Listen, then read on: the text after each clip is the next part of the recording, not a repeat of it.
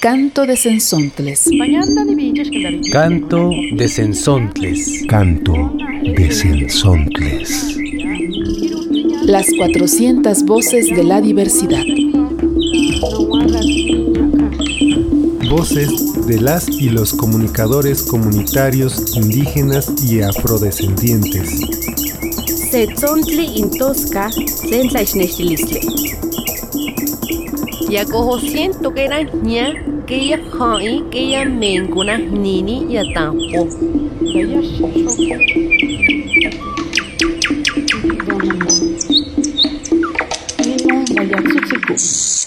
¿Qué es un genocidio?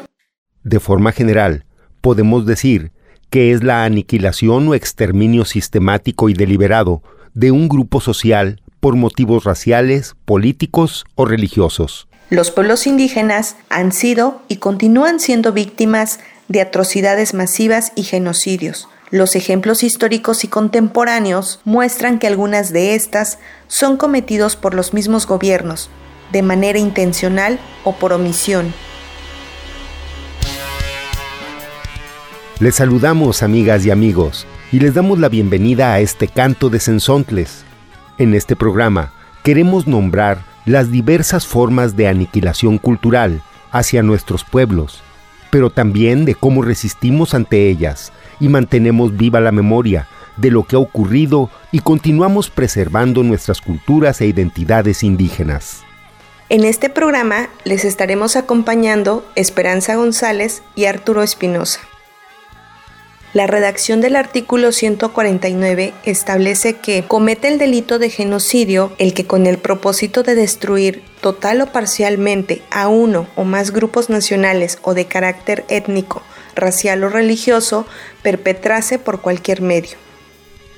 En este sentido, a lo largo de la historia, el genocidio hacia nuestros pueblos no ha sido solo en lo físico, sino también eliminando prácticas tradicionales y limitando los derechos como el uso de la lengua y la preservación de las culturas de los pueblos originarios.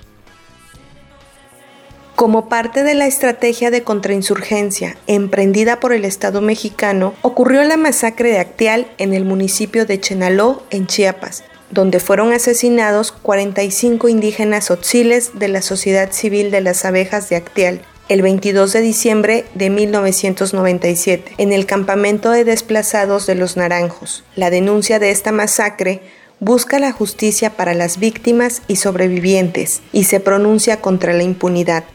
Pedro Faro Navarro nos refiere el trabajo pacifista de las abejas y Sebastián Pérez Vázquez narra los hechos de violencia de este terrible caso de injusticia. La producción es de la red de comunicadoras y comunicadores Boca de Polen.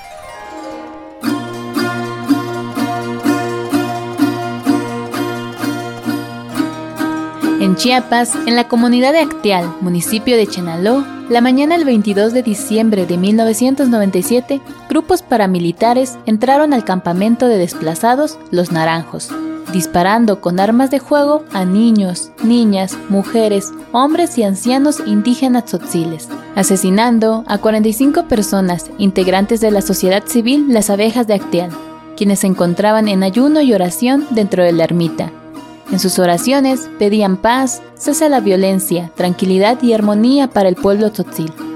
Para la sociedad civil, las abejas de Actial, este crimen se cometió bajo la llamada estrategia de contrainsurgencia, que puso en marcha el gobierno de México después del levantamiento armado de enero de 1994 del Ejército Zapatista de Liberación Nacional, con el propósito de contrarrestar cualquier simpatía con el movimiento zapatista. Las abejas de Acteal no comparten la lucha armada asumida por el zapatismo. De esto comenta Pedro Faro Navarro, director del Centro de Derechos Humanos Fray Bartolomé de las Casas, en entrevista para Mardonio Carballo, publicada por el Canal 22 en el 2017. Una comunidad que ha optado no por las armas, sino por la acción pacífica eh, para la transformación de sus problemas. En entrevista, también para Mardonio Carballo, Sebastián Pérez Vázquez, expresidente de la mesa directiva Las Abejas de Actial y sobreviviente de la masacre, narró su vivencia. Fueron 21 mujeres, 15 niños, 9 hombres, más 26 que fueron heridos. En ese tiempo había cuatro mujeres embarazadas. Le tuvieron que abrir la vientre de, de la mujer. Lo sacaron el bebé y lo despedazaron. Gritaron la palabra, viva priistas. Ya terminamos con toda la semilla. En entrevista para Artículo 19, Rubén Moreno, a nombre del Centro de Derechos Humanos Fray Bartolomé de las Casas, organismo que acompaña jurídicamente a la sociedad civil Las Abejas de Actial, expuso cuál es la postura que ha mantenido el Estado mexicano ante el caso. La versión oficial que ha manejado el Estado mexicano es el de conflictos intercomunitarios o la disputa entre cuestiones religiosas. A pesar de las declaraciones gubernamentales, la sociedad civil Las Abejas de Actial y las organizaciones defensoras de derechos humanos que las acompañan jurídicamente sostienen que el caso Actial es un crimen de Estado. Así fue señalado en un comunicado de prensa publicado por las abejas. Hermanas y hermanos, nuestra memoria denuncia que hoy, 22 de agosto de 2021, se cumplen 23 años con 8 meses de impunidad en la masacre de Acteal, crimen de Estado, crimen de Estado cometido por los órdenes del entonces presidente de México, Ernesto Cedillo Ponce de León y avalado por los gobiernos posteriores al encubrir a los autores intelectuales del dicho crimen. Las abejas también denunciaron la situación de violencia y persecución de defensores de derechos humanos que se vive en la región de los Altos de Chiapas, refiriéndose al asesinato de Simón Pedro Pérez, que en un contexto de denuncias por el hostigamiento de grupos criminales a la población de Chenaló y Panteló, fue asesinado en Simojovel el pasado 5 de julio del 2021. Para el mal gobierno en pareciera que nuestra demanda de justicia verdadera lo convierte en más impunidad al permitir desaparición y asesinatos a los defensores de derechos humanos y de la vida, como el asesinato de nuestro compañero y hermano Simón Pedro, al no detener la violencia generalizada en los altos de Chiapas y hacer caso omiso de las advertencias que hicimos en, en nuestros comunicados. La sociedad civil, las abejas de Actial, hoy en día son símbolo de lucha y resistencia para que los pueblos indígenas, desde sus diferentes cosmovisiones, se respeten para una vida digna. Mientras existamos mujeres y hombres del campo y de la ciudad que trabajamos para construir la paz, que nos organizamos para que exista justicia verdadera y que existe en nuestro corazón respeto entre todas y todos y porque queremos que en México o en cualquier rincón del mundo haya libertad y vida. Esta fue una producción de la red de comunicadoras y comunicadores Boca de Polen para Canto de Sensoncle.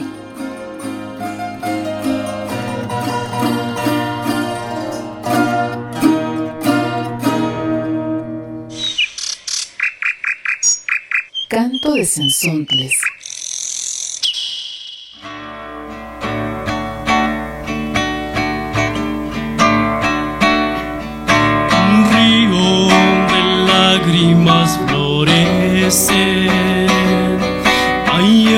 Otro de los muchos ejemplos de genocidio en Latinoamérica es la masacre de Panzos en 1978, donde el ejército de Guatemala abrió fuego utilizando ametralladoras contra indígenas mayas quechi, que protestaban por la explotación de empresas y caciques que operaban en el valle de Polochic. Cines en Sontles nos invita a conocer el documental Panzos, Memoria por la Tierra, de Arturo Albizures, que nos habla del genocidio en Guatemala que dejó más de 250 mil muertos y cientos de miles de desplazados. En esta producción, escuchamos los testimonios de las y los sobrevivientes de la masacre de Panzós, como el de María, quien vio morir a su abuela y presenció el asesinato de mucha gente. No puedo pasar el dolor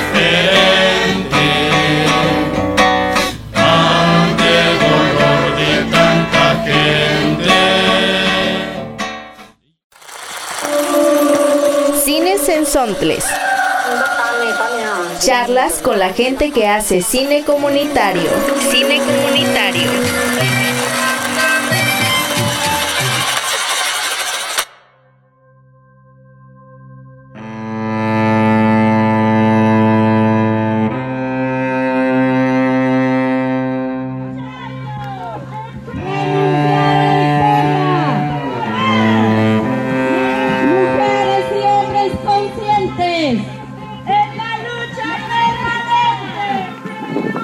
Conmemoración de la masacre de Panzos. Una masacre que le costó la vida a muchos hermanos indígenas campesinos. Bienvenidas, bienvenidos a otro programa de Cines en Sontles. Soy Guillermo Monteforte y estoy con Arturo Alvisures en la Asociación Comunicarte en la ciudad de Guatemala. Arturo es realizador de documentales, siempre con un compromiso social muy fuerte en Guatemala y siempre acompañando los movimientos de resistencia. Y esto lo viene haciendo desde tiempos de la guerra en Guatemala. Hola, ¿qué tal Arturo? ¿Cómo estás? Bien, bien, gracias por la oportunidad y por eh, hablar sobre Panzós. Hay un documental que es muy importante, que no hay que dejar de verlo, que se llama Panzós Memoria por la Tierra. Platícanos, ¿qué es Panzós? Panzós es una comunidad eh, maya quechí que está ubicada en Alta Verapaz. Está a la orilla del río Polochic, donde ha habido mucho conflicto de parte de las empresas transnacionales que han tratado de desviar este río. Bueno, la historia ahí ha sido también de la lucha por la tierra. ¿Y qué pasó allí en el 78? Cuéntanos. En ese momento, en 1978, el 29 de, de mayo, fue cuando se dio la masacre. Un grupo de campesinos llegó a hablar a la alcaldía de Panzós. Estaban reclamando sus tierras y lo que recibieron fue ametrallamiento de parte del ejército de Guatemala que mató más de 200 personas. Bueno, el documental Memoria por la Tierra es una recopilación de testimonios que vienen desde la nieta de Mamá Maquín, chirul chaqra ibarkwang di disculman chaqonshil Selimines 178. Mamá Maquín era la que encabezó esta protesta cuando fueron a reclamar la tierra y ella murió ahí ametrallada. El testimonio que da en su idioma eh, María, que es la nieta de, de mamá Maquín, cuenta la historia de cómo ella sobrevivió, cómo vio caer a su abuela y cómo vio caer a mucha gente. Ale na akwang sa cemetery akchang. Akchang kay. Kah kyan jadi dos, tres. El documental también eh, da testimonio de personas que sobrevivieron igual a compañeros, hermanos que han sido criminalizados por la lucha por la defensa del territorio. Eh, vamos a hablar también de la historia de Guatemala sobre genocidio. Aquí, eh, hablando de qué daño se ha hecho en los 36 años de guerra que duró el conflicto armado, la mayor gente que murió fue gente civil. Hay 250 mil muertos, más de 45 mil desaparecidos, entre ellos 5 mil niños y niñas. Fueron más de 600 masacres, ¿verdad? Tristemente, igual un desplazamiento grande de, miles de personas en las montañas, personas civiles que estuvieron huyendo, un millón de personas que salió fuera de Guatemala a refugiarse ahí a México, a Estados Unidos, a los países de Centroamérica para salvar su vida. Y ahora, 41 años después, está este documental que recuerda lo que pasó en el 78, ¿no? Es que, ¿Qué esperas que este documental logre? Llevar la verdad de, del testimonio de, de, las personas que ahí aparecen, que se haga conciencia de qué realmente pasó en Guatemala, llevar ese mensaje para que la gente que vea el video pueda escuchar esos testimonios y analizar realmente qué están haciendo ahora estas empresas transnacionales, qué están haciendo los gobiernos. Aquí en Guatemala, el despojo, el racismo, la discriminación. Oye, ¿ha habido justicia? Eh, bueno, todavía se sigue luchando por la justicia. Lo que sí ha avanzado es la gente ha, ha estado contando su testimonio, no ha iniciado juicio en sí, se ha oído el testimonio ya de, del alcalde que estuvo ese tiempo. Hay ya varios acusados, pero la gente sigue luchando por la justicia y la justicia ha caminado muy poco. Panzos, Memoria por la Tierra, ¿dónde se puede ver? Está en YouTube Asociación Comunicarte para que lo puedan ver. Arturo Alvisures, muchísimas gracias de la Asociación Comunicarte. Gracias. Nos duele. Nos duele como también nos duele una historia de más de 500 años.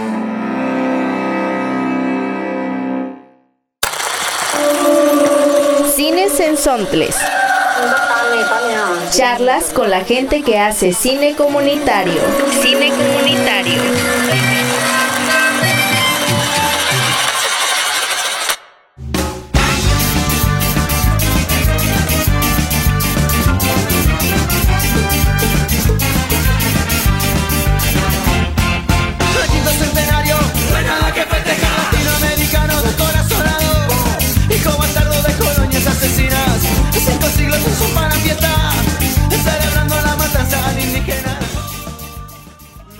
La asimilación cultural forzada es una forma de exterminio de lenguas, maneras diversas de ver la vida, de interactuar con el entorno, de identidad, y está relacionada con una intención de despojo o sometimiento determinados por procesos de colonización y por ello la consideramos como un genocidio cultural. Uno de los casos que ha generado conmoción este año es el de las escuelas residenciales indígenas canadienses, las cuales durante 165 años y hasta 1996 separaron por la fuerza a menores indígenas de las primeras naciones metis e inuits de sus familias, sometiéndolos a desnutrición y abusos físicos y sexuales, en lo que la Comisión de la Verdad y la Reconciliación de Canadá calificó de genocidio cultural en 2015. Al respecto, Guillermo Monteforte de Ojo de Agua Comunicación platicó con Nati García del pueblo MAM, que nos comparte su visión desde Vancouver.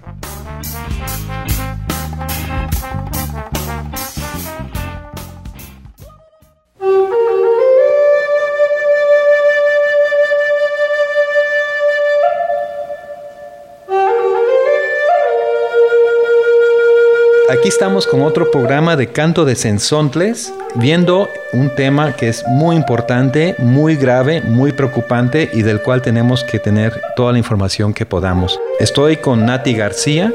Nati García es del pueblo Mam en Guatemala.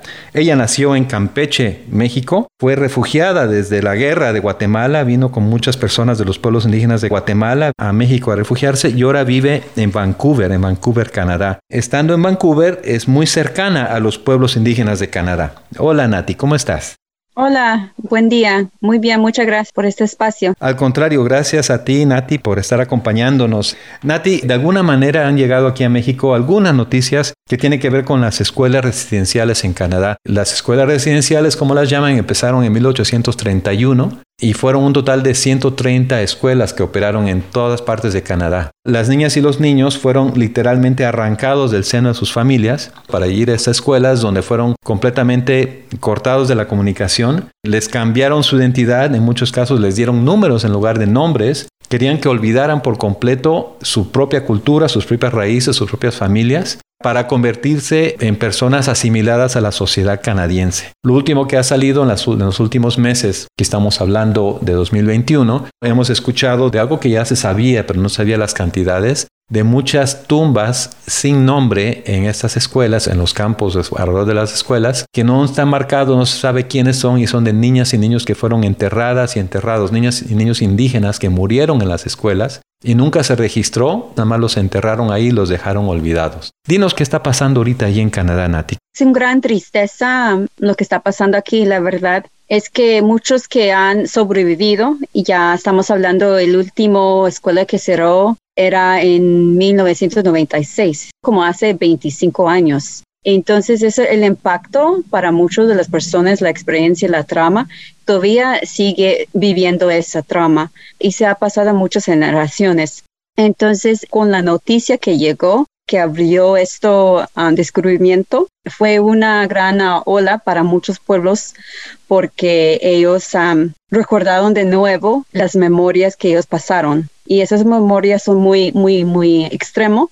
No se podían comprender la intención, el impacto que el gobierno, los, las organizaciones religiosas hicieron el efecto de esas escuelas era realmente sacar el indígena de la persona, es sacar y matar su espíritu. Es muy grave la, esa acción. Eso es genocidio, como nosotros ya sabemos, las historias de genocidio en muchos pueblos en Latinoamérica.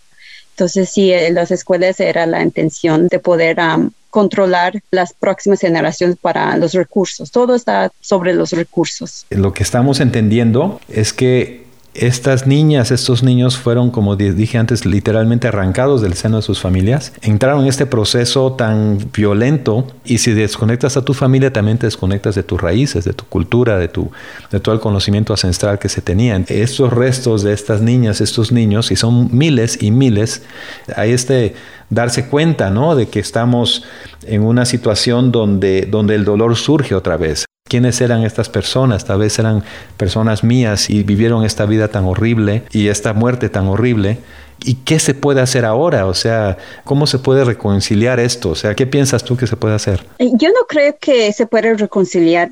El gobierno tiene que tener como responsabilidad. Si no fue hecho como su mano humano exactamente que, que fue la persona que abusó, pero es el mismo sistema que ellos están um, manejando y ese sistema es lo que hizo esos abusos y porque muchos pueblos están pidiendo que ellos quieren um, investigar más a otras escuelas, investigar más porque para ellos es como una sierra, porque nunca lograron tener esa sierra porque siempre ha tenido esas historias guardadas y ahora pueden tener la oportunidad de liberar y sanación. Quiero también saber cómo tú, Nati, te sientes. ¿Qué pasa por tu corazón? Me duele mucho me da odio, me da enojo. Son más de como más de cinco mil que se han encontrado. Es como un, pueblo. Yo teniendo una nena, yo soy una mamá, no lo puedo imaginar que alguien me va a quitar mi hija, me va a robar y lo va a tenerlo por 16 años allí guardado sin verla y después regresar a ella una persona totalmente diferente. Y no lo puedo imaginar para un pueblo.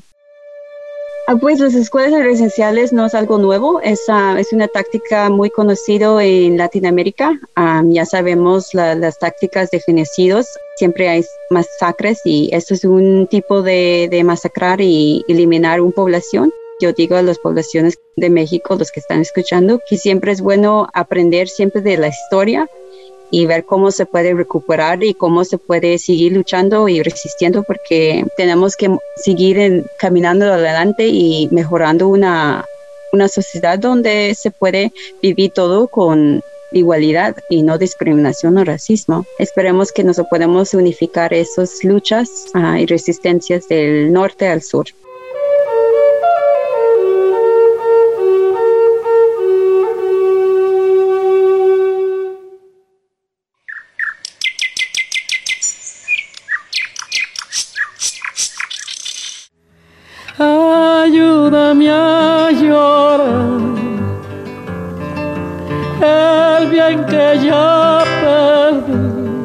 Pese a todos los intentos de eliminar las culturas indígenas en distintas latitudes, los pueblos seguimos vivos y lo seguiremos estando. Hoy más que nunca, en un contexto de destrucción del medio ambiente y los tejidos sociales por el modelo capitalista, así como de deshumanización e individualismo, se hace evidente la importancia de la vida y cultura indígenas que son propuesta para todas y todos. En esta cápsula de Radio Chinaca, Ismael Sandoval, gobernador tradicional del pueblo Pima Ova de Madera, Chihuahua, explica la lucha que han emprendido en su municipio por rescatar la lengua Pima Ova ante la discriminación que existe por parte de las instituciones de justicia, de salud y de educación en contra de sus hablantes.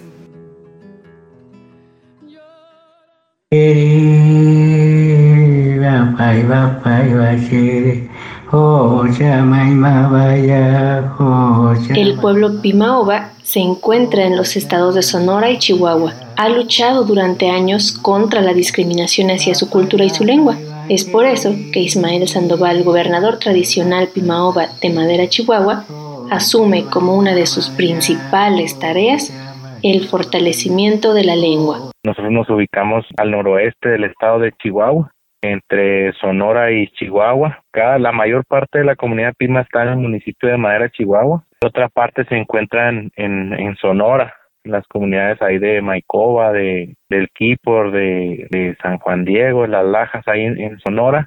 Y otra parte se encuentra en, en Arizona. Y la, la población pues se compone más o menos una cantidad de tres mil personas aquí en el municipio de Madera, las cuales están bajo mi cargo, cada una de ellas con su respectivo gobernador. ¿Cómo funcionan los gobiernos tradicionales? Pues primeramente la elección se hace por medio de usos y costumbres, mediante una asamblea. Es un cargo o una responsabilidad bastante grande por las cuestiones que, que ahorita en un rato platicaremos, ¿no? El rescate de la cultura, de la lengua, etcétera. El gobierno federal nosotros ni en cuenta nos toma Simplemente ellos dicen que primero los, primero los pueblos originarios de México, pues acá en el norte no es así. La discriminación proviene principalmente de los gobiernos y las instituciones, quienes incluso han intentado desaparecer al pueblo Pimaoba. Fueron los mismos gobiernos, la misma gente en las oficinas, era la que hacía que nuestro pueblo se fuera apagando poco a poco. Incluso había profesores del pasado que prohibían a los alumnos hablar la lengua pima, puesto que era una, una lengua que no existía dentro del mapa de lenguas en el país. Bueno, voy a mencionar el interés que tenían los gobiernos desde que las pimas se terminaran, ¿verdad? Para no invertir en ellos, para no generar un, eso es que un gasto, no, era una inversión en ellos o un gasto, lo veían ellos como un gasto, como personas que solamente gastaban y no, este, no retribuían al gobierno económicamente. Y cuando aún no se dividían los, los estados, ¿verdad? Era un solo pueblo, un solo territorio. Ahorita ya se dividen políticamente, ¿verdad? Pero sigue siendo el mismo pueblo. Somos más pocos, pero ahí estamos. Ante un intento histórico de eliminar al pueblo Pima, las autoridades tradicionales y la población luchan por fortalecer su cultura. En pleno siglo XXI, el racismo, disfrazado de burocracia, es el principal obstáculo para poder avanzar. Bueno, pues aquí decía ahorita son 3.000 personas, de esas 3.000 alrededor de 600, 700 personas son hablantes, fluidos, 100%. Hay comunidades, por ejemplo, Mesa Blanca, El Cable, Mesa del Garabato, Mesa de las Espuelas, son comunidades 100% hablantes, desde el niño más pequeño hasta los adultos mayores son, obviamente son hablantes. Ahí por parte de, de INEGI, ¿verdad? También ahí tuvimos ahí serios problemas, ¿verdad? Porque ellos nos, nos sacaron de, del mapa. Ellos declaran al pueblo Pima pues ya extinto. Y es algo que nosotros pues no estamos de acuerdo, ¿verdad? Porque pues aquí estamos y aquí, y aquí somos y conocemos a la gente el INEGI ahorita dice que quedan tres, tres hablantes, cosa que no es cierto, quedan más, muchos más. Lógicamente no hay profesores de lengua pima. Afortunadamente en, en, en Maicoba, Sonora, sí los hay. Y estuvimos ahí buscando ese proyecto que, que se llamaba Nido de Lenguas, que por más de nueve años lo estuvimos buscando. Por fin en el 2018 logramos aterrizarlo. Y para nuestra sorpresa, ¿verdad? Este gobierno del estado con la mano en la cintura vino y dijo no funciona, nos lo llevamos, nos lo llevamos a otra comunidad. Hasta la fecha no se ha visto ese resultado en la otra comunidad. Es más, ni se llevaron a, en sí el nido de lenguas, fue nada más decirnos. Y yo creo que un nido de lenguas para que funcione no se le dan unos meses de para que funcione, son dos, tres años para ver si funciona. Entonces ahí no estuvimos de acuerdo con esa decisión, pero pues así, así, así fue. Pueblos, comunidades, mujeres, hombres, niñas, niños y autoridades tradicionales son protagonistas de una importante labor de rescate y fortalecimiento de la lengua pimaoba. Seguimos luchando, seguimos buscando el apoyo de gobierno, ahora gobierno federal, Y como les decía, el gobierno municipal nos ha apoyado bastante en ese aspecto, con creaciones de libros. Hay un libro ya de una jovencita que lo, lo hizo, un libro de poemas y está escrito en Pima y está escrito, escrito en español. Asimismo, este, un, un proyecto de la danza tradicional que es el Yumare, una danza ancestral de los Pimas. ¿Cómo inicia? ¿Cómo es el proceso de, del Yumare?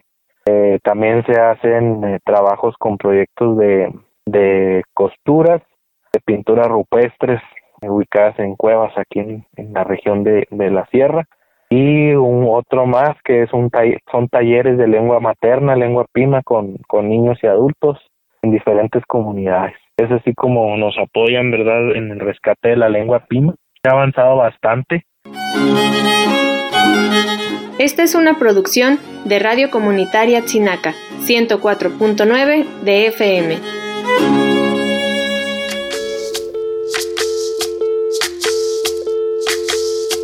Soy, soy lo que dejaron, soy toda Ustedes que están en casa, ¿qué piensan de este tema tan sensible? Queremos escucharles y compartir sus opiniones en este canto de Sensontles. Para ello, pueden enviarnos un mensaje de voz vía WhatsApp al número 44 33 78 22 21 o mandarnos un correo electrónico a contacto arroba cantodesensontles.org. Aprovechamos para saludar a nuestros amigos radioescuchas en Mazatlán, Los Mochis y Culiacán, que nos escuchan a través del Sistema Sinaloense de Radio y Televisión. Gracias por escucharnos. Les invitamos a seguirnos en nuestras redes sociales, así como a sintonizar nuestro siguiente programa. Estuvimos con ustedes, Pera y Arturo. Hasta luego. Canto de Sensontles. Canto de Sensontles. Canto de Sensontles. Las 400 voces de la diversidad. El espacio para compartir las voces de los pueblos en colaboración con las emisoras públicas, comunitarias e indigenistas. Setzontli intosca sensaixnextilistle. Ya cojo siento que era ña, que ya hai, que ya mencuna nini ya tampo.